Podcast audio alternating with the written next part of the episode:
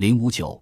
宠物也能帮助我们康复。斯图尔特·弗莱施曼医学博士在位于纽约市的贝斯以色列医疗中心的纽约癌症中心医联体领衔进行了一项单组研究，探讨数十位正在接受高强度且有挑战性治疗的头颈部癌症患者在治疗区或医院房间内接受治疗犬辅助治疗是否有任何益处。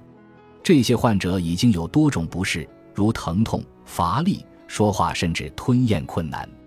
治疗总是在初期让他们的身体状态变得更糟，通常这些副作用的加重会使情感和社会幸福感主要指标向负面发展。这些接受宠物疗法的患者在大约七周的治疗结束后，汇报了预计的负面情感影响。出乎意料的是，这些每天都与治疗犬和他们的管理员相处一段时间的患者，汇报他们的情感和幸福感都有提高。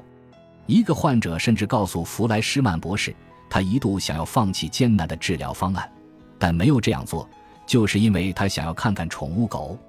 甚至癌症工作人员也汇报，他们的情绪和工作满意度也有提高。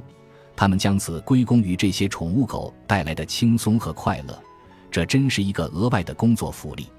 弗莱施曼2015年发表研究成果之后，短短数年，帮助患者的治疗犬。在整个美国的癌症中心已随处可见，宠物对我们的爱与忠诚是无条件的，这与我们人类自己形成了有趣的对比。正是因为这个原因，我们的文化趋向于再度欣赏生活中的四足朋友。